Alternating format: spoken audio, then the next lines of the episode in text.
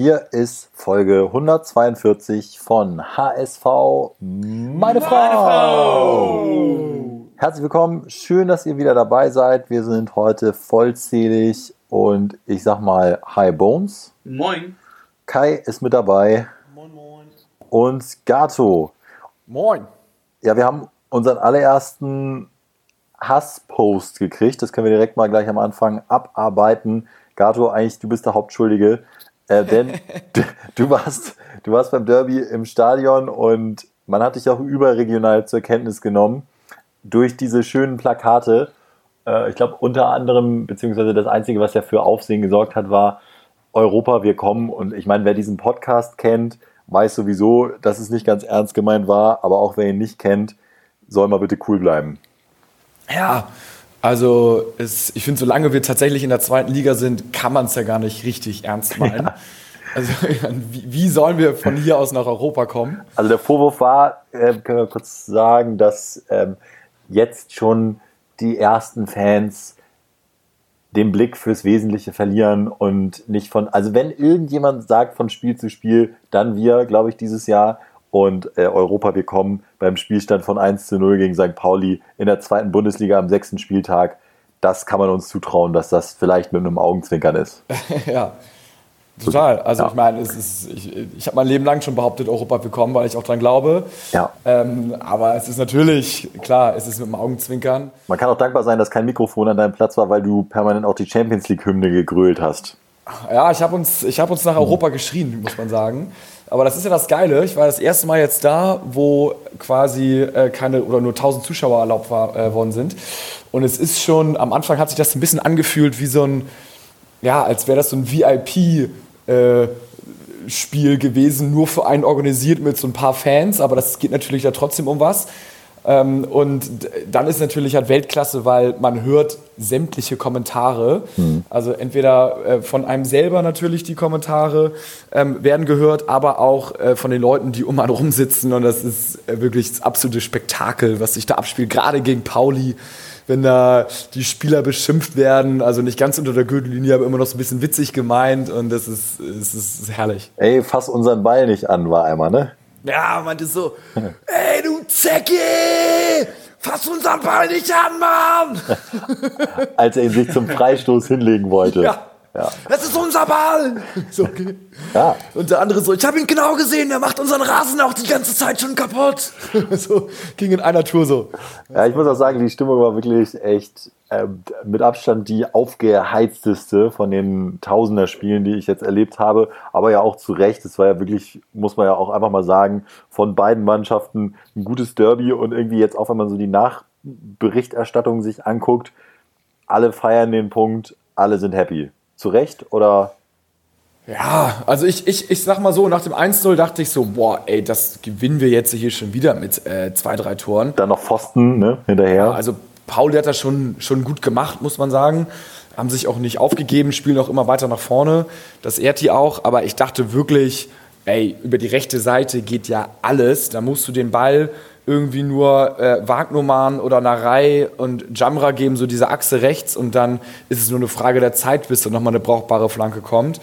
Ähm, aber ja, dem, dem war nicht ganz so, aber trotzdem bin ich natürlich zufrieden. Kam, kam irgendwie keine brauchbare Flanke. Nee, Außer natürlich die, die zum 1 zu 0 von Wagnumann, die war, die war wiederum Weltklasse. Die anderen 15 sind auf jeden ja. Fall noch ein bisschen ausbaufähig. Und ne? auch, auch die anderen 18 Ecken, die daraus resultiert sind, ja. waren leider auch schwierig. Also da muss sich in meinen Augen auch so ein Aaron Hunter mal hinterfragen, vielleicht nicht 13 Ecken in Folge auf dem ersten Pfosten zu spielen, die dann direkt weggeköpft wird. Also da war eine brauchbare dabei, aber ansonsten, ähm, ja. Bei uns kurzer, kurzer Exkurs, jetzt haben wir so ein paar Zahlen schon gedroppt. Wie, wie sah es denn aus, so mit Feldüberlegenheit? Äh, also das deckt sich größtenteils mit dem, was Gato gesagt hat. Ähm, jedoch muss man festhalten beim HSV, dass nach dem Pfostentreffer von Terodde, das wäre das 2-0 gewesen, hat Pauli sich wirklich in das Spiel hineingeackert. Die haben auch zum Ende der ersten Halbzeit deutlich mehr Torschüsse als der HSV gehabt.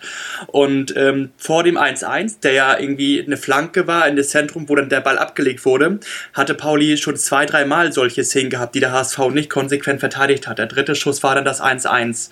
Und wie letzte Woche hat dann der der HSV erst in der zweiten Halbzeit so richtig wieder losgelegt ähm, mit, mit dem Angriffsspiel, mit dem Powerpressing und wie Gato richtig gesagt hat, die rechte Seite der Elver Bones, Bones, Bones. Ja? Ähm, was, ich, ich wollte von dir hier Statistiken hören, nicht keine Spielzüge. Wir haben das, das, Spiel alle gesehen. Genau, genau. Das kommt dann, dass der HSV dann äh, seine Passquote von 60 auf 82 Prozent steigern konnte in der zweiten Halbzeit. Man war viel ballsicherer und man hat den Ballbesitz auch von 53 äh, auf 58 Prozent hochgeschraubt und hat am Ende der zweiten Halbzeit irgendwie 16 zu 11 Torschüsse und hat den St. Pauli richtig hinten reingedrängt, aber es hat halt nicht gereicht. Kai, Allein Terodde hatte vier Großchancen.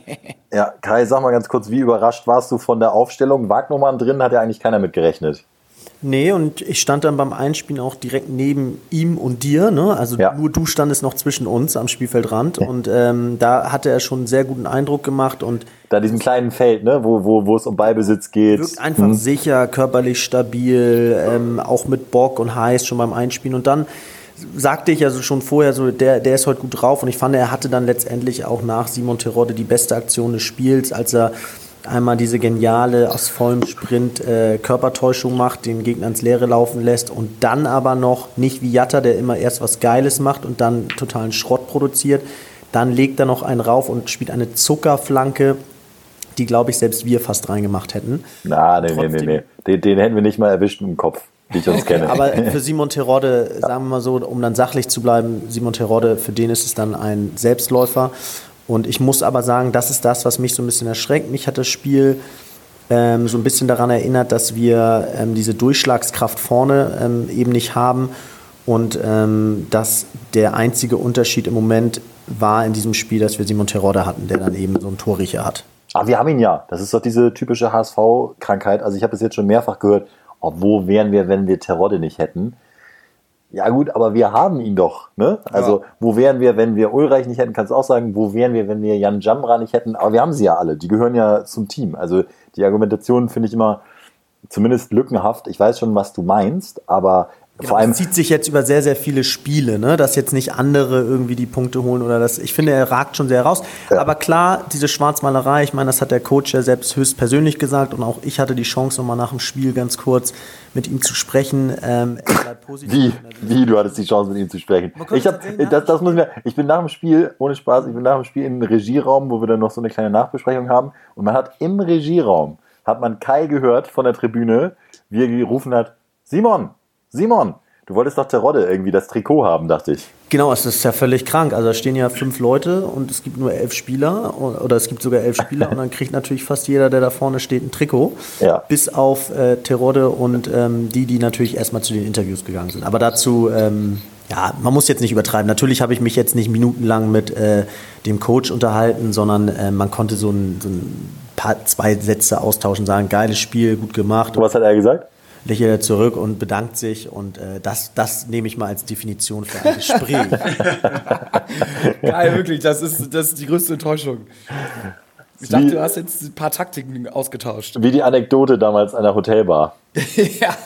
ja, ich weiß gar nicht mehr, welche das war, aber nein. Aber wenn es nochmal um taktischen Inhalt gehen soll, dann gerne, weil den hatte ich vorbereitet. Und zwar, finde ich, haben wir in dieser Saison bisher ein viel zu großes Augenmerk auf so mannschaftstaktische äh, Aufstellung gelegt. Und man findet, ich finde, man sieht auch beim Coaching von der Seitenlinie, dass es bei dem HSV im Moment viel mehr ums Individualtaktische geht. Also dass die Spieler halt zum Beispiel, wenn sie im Raum stehen und rüberrücken und das Spiel so kompakt wie möglich machen, dass du dann siehst, dass sie sich individuell gegenseitig und auch von der Außenlinie ähm, über Tune eher individuell korrigieren und sagen, wenn der Flankenwechsel kommt, dass das dann der entscheidende Spieler, der eingerückt war, frühzeitig erkennt und enger am Mann steht. Und ich finde, äh, da findet individuell viel mehr Coaching statt, dass die Spieler noch schneller reagieren, noch schneller ihre Position dann wechseln und sich eben nicht starr in einem System aufhalten, viel mehr statt, als dass da jetzt gesagt wird, wir wechseln von Dreier auf Fünferkette und jetzt spielen wir die Raute statt irgendwie und jetzt spielen wir mit zwei Sechsern und jetzt spielen wir mit drei Stürmern. Also das ähm, rückt gerade so ein bisschen in den Hintergrund, muss ich sagen, ist mir aufgefallen. Also ich äh, bin erstmal beeindruckt, was, was du für Erkenntnisse sammelst, wenn du jetzt mal beim Spiel warst. Das ist geil.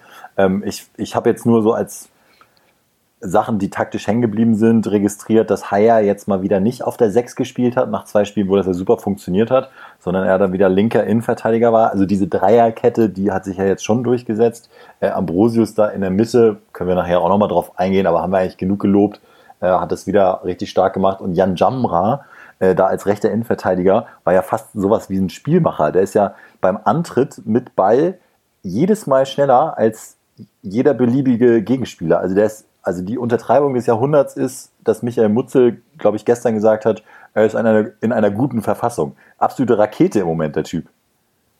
Jamra, find, also ich, ich muss sagen, ich, ich habe mir auch überlegt, wen fand ich gut, wen fand ich schlecht. Also Jamra fand ich top, äh, Wagnoman fand ich top, dann äh, Terodde top und eigentlich auch Narei, aber das eigentlich ist, er trifft echt viele falsche Entscheidungen. Also er ist super, äh, eigentlich ist er super im Spiel drin und über rechts geht alles. Das ist auch so ein bisschen Narei ähm, zu, also macht jeden dafür, Sprint, ne? gibt ja, immer Vollgas. Ja. Dafür ist er verantwortlich, aber er könnte noch mehr. Und wenn er mal eine gute Entscheidung trifft, dann gefühlt trifft doch direkt das Tor. Aber es, es könnte noch mehr sein. Und Ambrosius, die waren für mich top. Und ehrlich gesagt, ähm, ja, Flop waren auch ein paar. Wollen wir da jetzt schon drauf eingehen oder wollen wir nochmal über die. Also, ja, ich finde eigentlich die, diese, diese Thematik mit der Flankenqualität irgendwie nochmal ganz interessant. Ja. Ich habe gestern, war das gestern, ähm, dieses 4-3 von Darmstadt gegen KSC? Ja, war gestern. Ja, äh, habe ich mir angeguckt und äh, habe so gedacht, oh Mann, ey, wenn wir so einen Typen hätten wie diesen Typen von Darmstadt, jetzt habe ich den Namen schon wieder vergessen. Kempe? Kempe. Ähm, das kann doch nicht so schwierig sein. Also der, der hat das auch nochmal erklärt. Da war Jan Rosenthal, war äh, die, die alten kenne ich noch von euch, der mal auch bei 6, 96 war, mhm. genau. Ähm, der war als Experte, der hat auch mal mit dem Kempe zusammengespielt, auch bei Darmstadt, und hat dann gesagt, er hat nie mit einem zusammengespielt, der bessere Flanken geschlagen hat. So, okay, fair enough, aber dann hat er auch erklärt, warum das so ist. Und ich denke mir, das muss doch als Profifußballer möglich sein, sich das anzueignen. Der hat einfach nur gesagt, er schlägt die Bälle immer 10 von 10 zwischen 5er und 11 Meter Punkt. Da kommt der Ball runter. Das ist Bedingung 1. Und er muss über den ersten Pfosten rüber. Also er muss über den ersten Mann rüber. Mhm. Das sind die beiden Faktoren, die eine Standardsituation zu einer guten Standardsituation machen. Und ich habe das Gefühl, das gelingt uns einfach nicht. Und zum Beispiel auch Aaron Hunt, übrigens Aaron, nicht Aaron, musste ich auch lernen, ähm, der kann ja super Freistöße schießen. Warum, warum klappt das bei den Ecken dann nicht? Das ist ja ein, eine Übungssache. Ich meine, ja. beim Golf kannst du auch den Ball 50 Meter weit schlagen. Fußballer müssen auch in der Lage sein, den Ball plus minus zwei Meter, ähm, ich weiß nicht, wie weit das ist, bis zum Elfmeterpunkt von der Eckfahne, 45 Meter schlagen können. Das ist, ist doch alles machbar. Glaube ich auch. Also hätte ich ja schon gesagt, Ecken finde ich geht gar nicht. Man muss vielleicht mal überlegen, wenn Wagnermann da irgendwie ein bisschen talentierter ist als Narei, den vielleicht nochmal irgendwie ein bisschen äh, offensiver spielen zu lassen, damit man halt mal ganz gute Flanken bekommt. Ne? Also auf der anderen Seite so ein Leibold, da kommt halt auch äh, herzlich wenig. Ähm, da, da fehlt so ein bisschen noch einer, der. Und Leibold kann es ja erwiesenermaßen. Letzte ja. Saison 17 Assists oder so. Er kann es ja. Irgendwie aus irgendeinem Grund kommt er auch nicht so richtig in die Position zu flanken dieses Jahr, finde ich. Oder also, diese Saison ich, ich glaube halt ähm, bei Leibold, ich, also den habe ich auch mit, mit Winsheimer sozusagen auf dem Zettel stehen, die ich nicht so gut fand. Ähm, und Leibold war halt, ja, ich weiß nicht, ob ihn so ein bisschen die Binde belastet. Ne? Also seitdem auf jeden Fall Kapitän ist dieses Jahr, kommt von ihm nichts. Der war nicht richtig im Spiel drin, hat ein, zwei gute Aktionen gemacht, aber auch ein paar Mal irgendwie eine Sekunde zu langsam gehandelt. Also das, das hat mir überhaupt nicht gefallen, weil man ja auch gerade weiß, wie gut er sein kann. So, ne? Das ist halt, er hat normal gespielt, ja, aber das reicht halt nicht für einen Leibold. Da muss man. Für ein Nazio, für ein Nazio-Leibold, den wir, den wir ja schon mal gesagt haben letzte Saison, ne? Was wird da ausgedruckt bei euch? Nochmal ein paar ja, Facts zum Spiel. Etiketten, ja.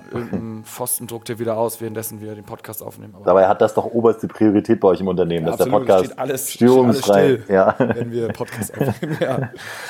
Ja, aber, aber wegen, stimmt, wegen, wegen Leibold gerade, wenn ich kurz eingreife, da würde ich dieses Spiel rausnehmen gegen Pauli, weil ähm, gegen Pauli hat der HSV 80% seiner Angriffe äh, über die rechte Seite mit Jamera, Onana und Narai gefahren, wie ihr richtig festgestellt habt. Deswegen ähm, hat Leibold auch nicht viel Bälle bekommen, die er hätte reinschlagen können. Also deswegen würde ich das Spiel gegen Pauli ein bisschen ausklemmen, weil es war wirklich bewusst auf rechts ausgelagert.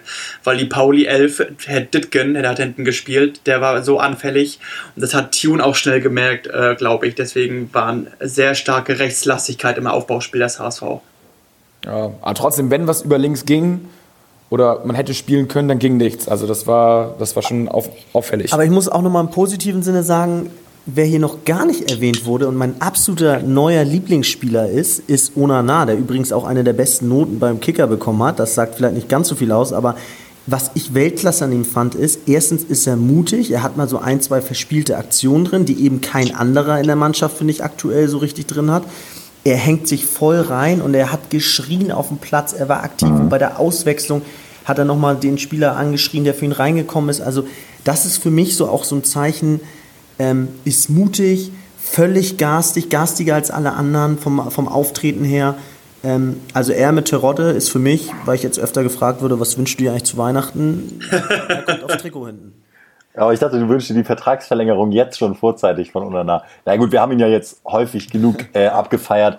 Ich fand jetzt auch die Aktion vom 2-2 schon wieder sensationell, was du sagst, mutig, dass er sich dann sozusagen diesen Ball zutraut, diesen gechippten ähm, so nach innen und äh, Duziak, der reinkommt, der das Ding dann auch super weiterleitet und Terodde beim 2-2. Ich finde, da hat man bisher am Klasse allerbesten gesehen. seine, seine Klasse gesehen, äh, wie, er, wie er äh, mit rechts annimmt, dabei während der Ballannahme einen Pauli-Spieler einfach abprallen lässt, wie so ein, wie so ein äh, Minus- und Minus-Magnet, unglaublich. Und dann äh, in einer Bewegung das Ding unten einschweißt. Es sieht so einfach aus, aber da glaube ich, den hätte kaum ein anderer gemacht.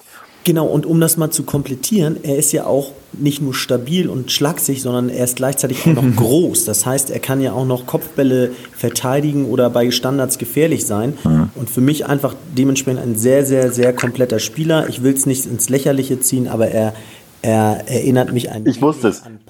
Achso, ich, ach so, okay. Ich dachte, du sagst. Ich dachte, ich dachte, du sagst La Soga in gut. Nein, das wäre dann lächerlich, aber er ist ein geiler Spielertyp. Ich, also ich, er, ist, er fällt mir gerade sehr, sehr positiv auf.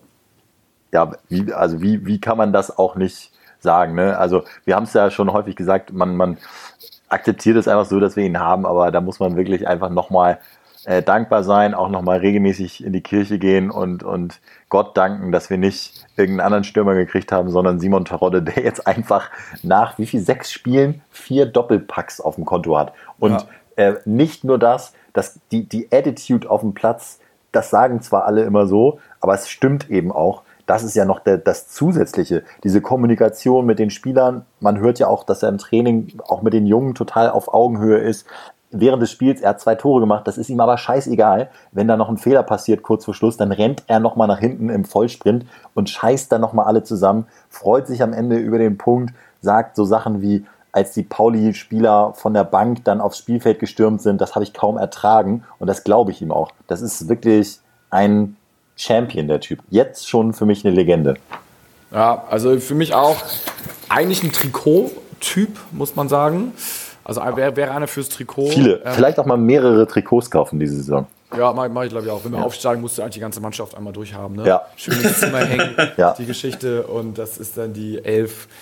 Äh, ja, aber äh, er war halt bei relativ vielen Zweitligavereinen. Ne? Ich habe da schon lieber einen, der, der so ein bisschen mehr HSV-like ist und so, eine häufig, so länger beim HSV auf jeden Fall schon dabei ist. Deswegen habe ich mich auch für Mickel entschieden.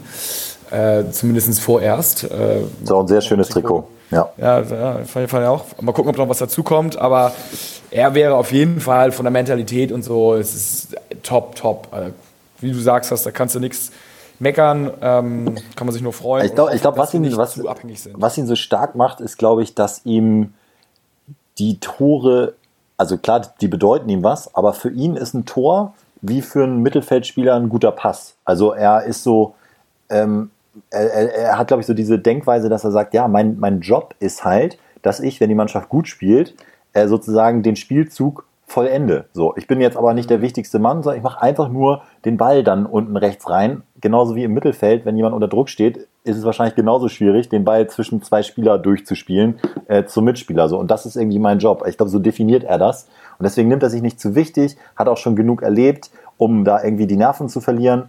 Und er ist einfach top, top, top. Also äh, ich bin tatsächlich gespannt, wie es denn mal ist. Ich klopfe natürlich auf Holz, dass es nicht so ist, äh, wie es denn mal ist, wenn er dann nicht da ist.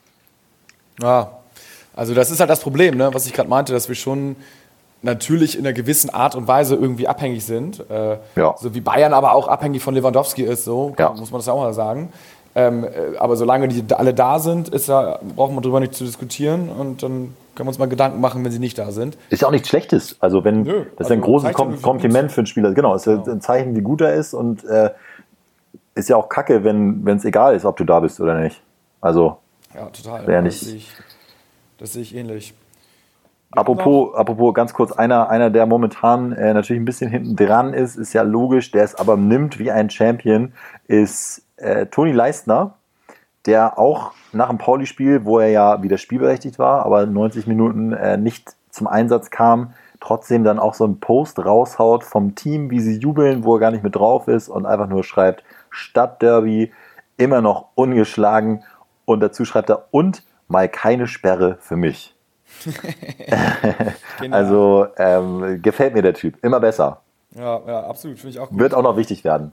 Ja, Chris, Chris Weber, ähm, 27, fragt bei uns im Instagram-Kanal HSV meine Frau, wo wir immer vorher fragen, ob ihr Fragen habt. Ähm, Klaus Jasula jetzt komplett rauslassen. Leider ja sogar in fünf Minuten Spielzeit mit einem Bock. Punkt, Punkt, Punkt. Kai hat ihn ja auf dem Kicker. Ja, aber ja, jetzt ist es zu, für mich zu krass. Ich habe es zum relativ frühen Stadion gesagt, jetzt tut er mir ein bisschen leid. Ähm, war eine unglückliche Situation. Auch selbst mannschaftsintern ist Terodde danach krass ausgerastet und hat ihn angemacht und geschrien, dass sie jetzt mal ruhiger spielen sollen.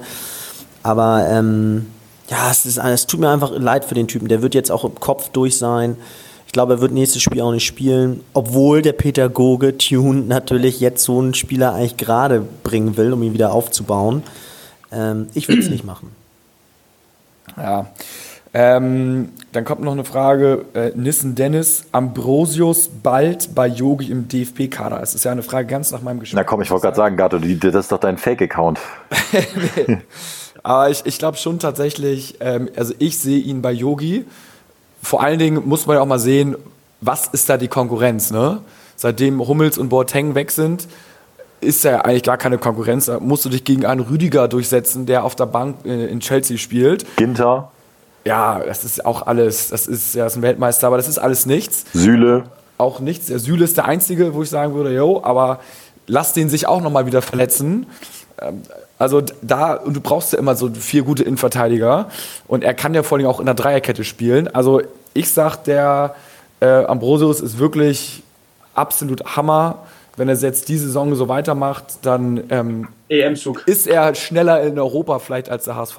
Also für mich ist es erstaunlich bei Ambrosius, der ja gar nicht so groß ist, dass er trotzdem gefühlt, also zumindest mal in jedes Kopfballduell kommt und meistens auch noch seine Rübe ranbringt.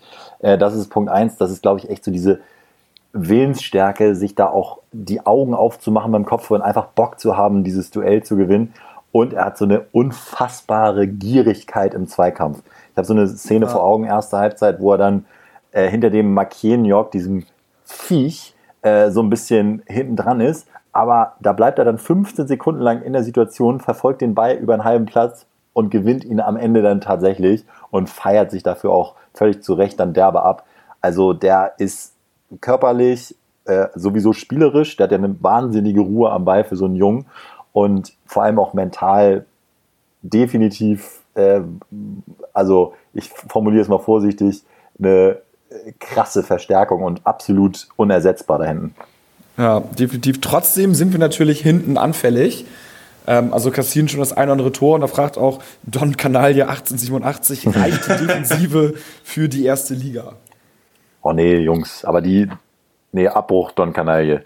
Hör auf, uns zu provozieren. Das weißt du doch. Also, wenn man, es, es muss doch jetzt gar nicht für die erste Liga reichen, sondern äh, wir sind doch jetzt gerade in der zweiten Liga. Wir sind doch jetzt gerade in der zweiten Liga absolut. und da ist das Ziel äh, logisch, irgendwie aufzusteigen. Und ich finde, das Ziel ist, ist auch einfach Erster zu werden. Ja, und da muss ich Stübi auch mal unterstützen. Ich meine, das ist doch Winsheimer ist dafür ein gutes Beispiel. Man kann doch nicht immer sagen, ein Spieler in seinem jetzigen Stadion in der jetzigen äh, Form Stadium. Ist, Stadium ist in der jetzigen Form genau in der gleichen Form in einem Jahr. So ein Aufstieg beflügelt doch. Man kann doch auch in einem Jahr, gerade in einem erfolgreichen Jahr, was lernen. Das heißt, die Spieler müssen doch nicht mit der gleichen Qualität aufsteigen wie die, die sie jetzt haben. Und Winsheimer war doch das beste Beispiel. Der war erst nicht gut genug, hat sich dann entwickelt und ist jetzt gut genug. Und genauso geht es auch mit ganz, ganz vielen Spielern, die jetzt gerade in der Startformation stehen. Jaco 3 ähm, hatte noch eine aktuellere Frage, eine sehr realistische, wie ich finde. Was passiert, wenn wir Herbstmeister werden? Ja, was soll denn passieren? Oh, keine Ahnung, irgendwie wir ziehen uns dicht und freuen uns oder Ja, sowas. das, das können wir schon mal können wir unterschreiben. Wobei, glaube ich, die Herbstmeisterschaft ist ja dann wahrscheinlich eher eine Ostermeisterschaft, ne?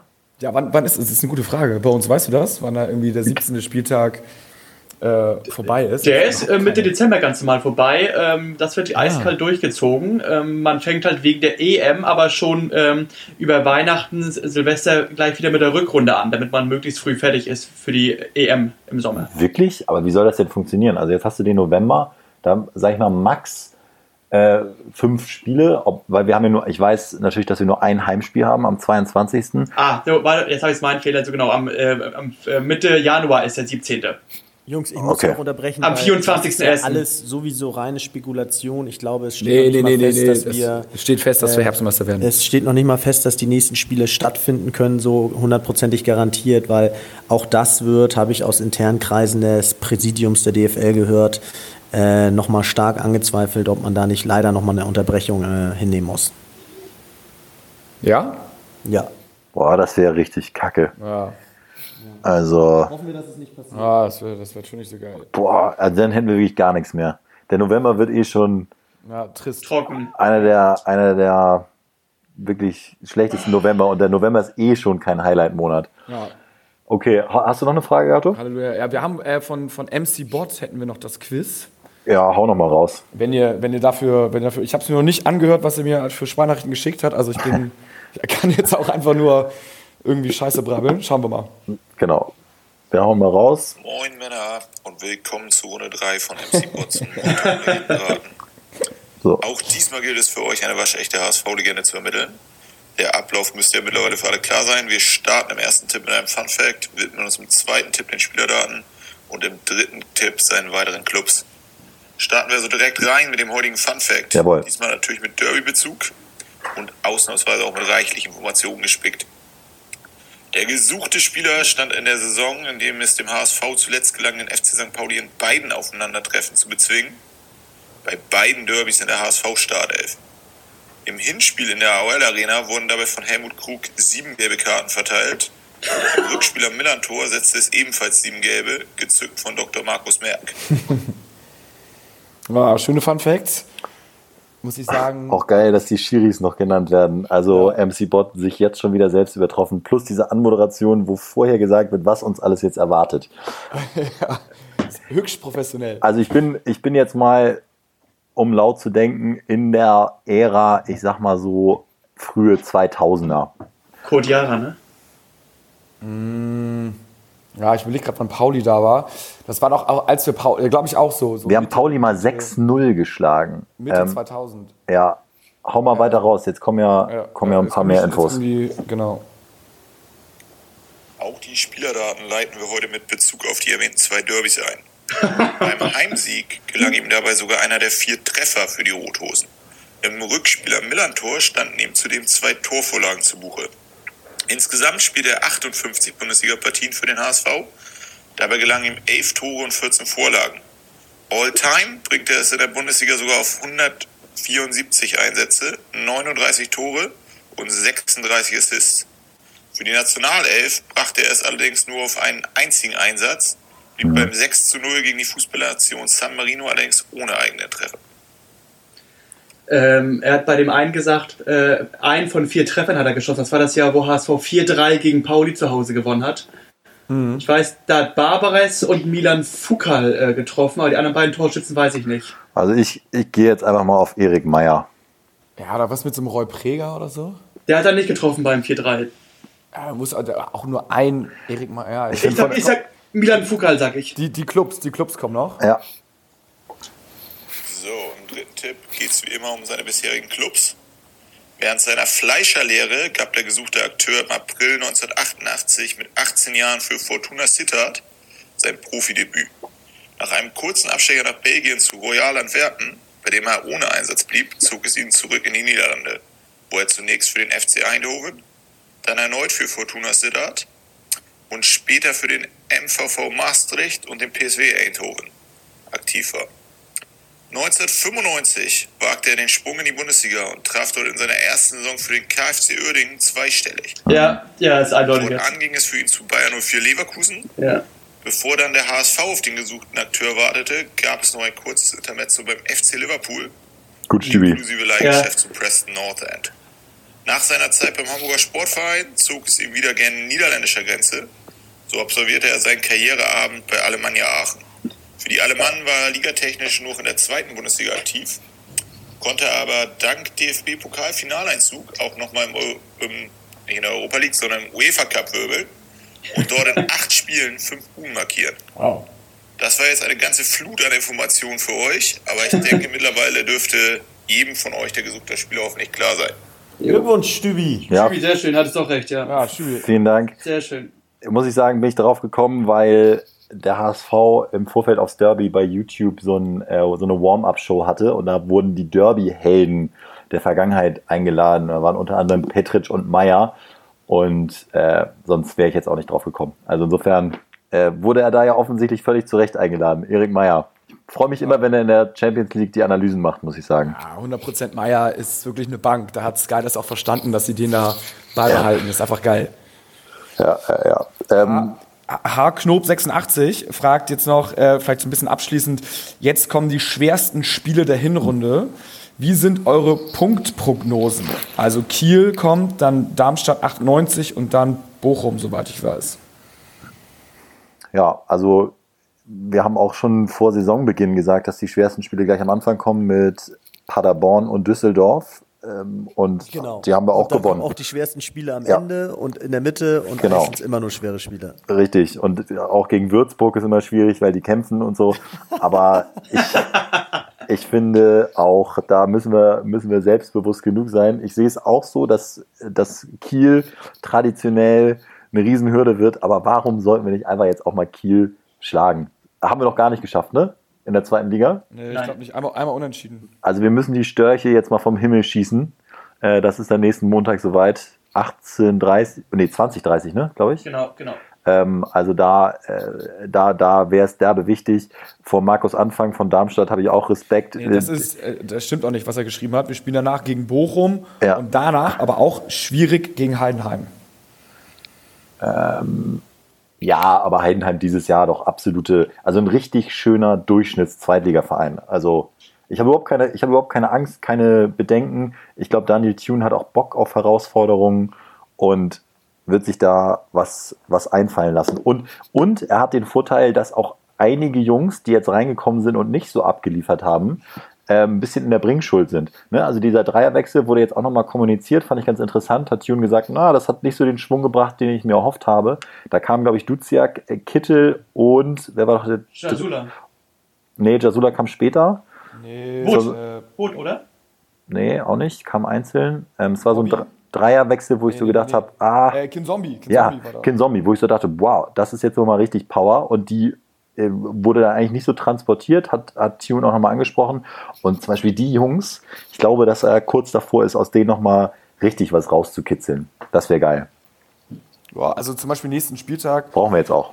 so ein Duziak und so ein Kittel, ähm, die, die würde ich schon, die würde ich schon gerne sehen. Also da, ich sag mal, da setze ich jetzt mal ein bisschen ähm, imaginäre Kohle drauf, dass äh, Tune ein Typ ist, der jetzt Kin Zombie diese Woche richtig heiß machen wird. Und Kin Zombie, glaube ich, wird gegen Kiel von Anfang an spielen. Ex-Verein, mit sowas versucht er ihn zu ködern. Ja, ja das wäre geil. Ja. Kann er für Aaron spielen und äh, dann kann auch in meinen Augen auch Larei raus und dann äh, Duziak rein. Ja, so, so würde ich es, glaube ich, machen. Ähm, Und eine, auch gute Einwechselspieler. Also Ja. Duzi hat sich übrigens nach dem Derby noch einen Döner gegönnt. Auch das Ja, bei. Insta gepostet. Äh, sah nach Schanze aus. Aber ähm, absolut ein Spieler, der es sich erlauben kann, finde ich. Sieht topfit aus, der Kollege. ja, hat, auch, hat auch wieder gut gespielt. Ja, wieder Torvorlage. Er hat, Ja. kann, äh, ist, ist auf jeden Fall gesegnet, der Kollege. Werden wir noch viel Freude dran haben. Also nächstes Spiel gewinnen wir wieder, ne? Sagt ihr. Äh, genau, steht eigentlich, dem steht schon wieder nichts im Wege. Also ich bin, wir haben jetzt, was haben wir jetzt? Ein, äh, nicht Viertel, aber ein Sechstel der Saison ungeschlagen überstanden. Ich sehe keine Gründe jetzt, äh, die Niederlage herbeizureden. letzte, ja. letzte Saison habe ich nämlich immer den Fehler gemacht und viel zu viel gewarnt vor anderen Vereinen. Und das ist jetzt vorbei. Ja. Was glaubst du, was die Quote ist gegen Kilius? Ein, nee, auswärts 1, äh, 1,95. Was sagt ihr? Ähm, Kiel ist Dritter, ich 1,80 sage ich mal. Ja, äh, äh, Kai war mit 2,20 da am nächsten dran, ist 2,25. Na bitte. Ja, wo steht denn? Also auch da kann ich wieder empfehlen, alles Geld, was ihr so in der Woche verdient, draufzusetzen, weil das ist ja wieder wirklich viel, viel safer, als wenn man jetzt ins Casino geht. Man kriegt ja auch einfach viel mehr Geld mit 2,25. Man verdoppelt es nicht nur, man bekommt auch mehr raus. Also genial. Die Börse für Profis quasi. Ja, ja, absolut. Super. Dann äh, haben wir hier, glaube ich, 35 Minuten Qualität schon wieder auf den Platz geschickt. Ähm, wird jetzt hochgeladen. Wir wünschen euch eine schöne Woche. Ja, ich hasse es immer, wenn der HSV erst montags spielt. Es wird, Ja. wird lang, wird zäh. Dazu noch Lockdown. Puh, aber dafür äh, ein umso schöneres Feuerwerk dann hoffentlich am Montagabend. Bis dann. Bis dann.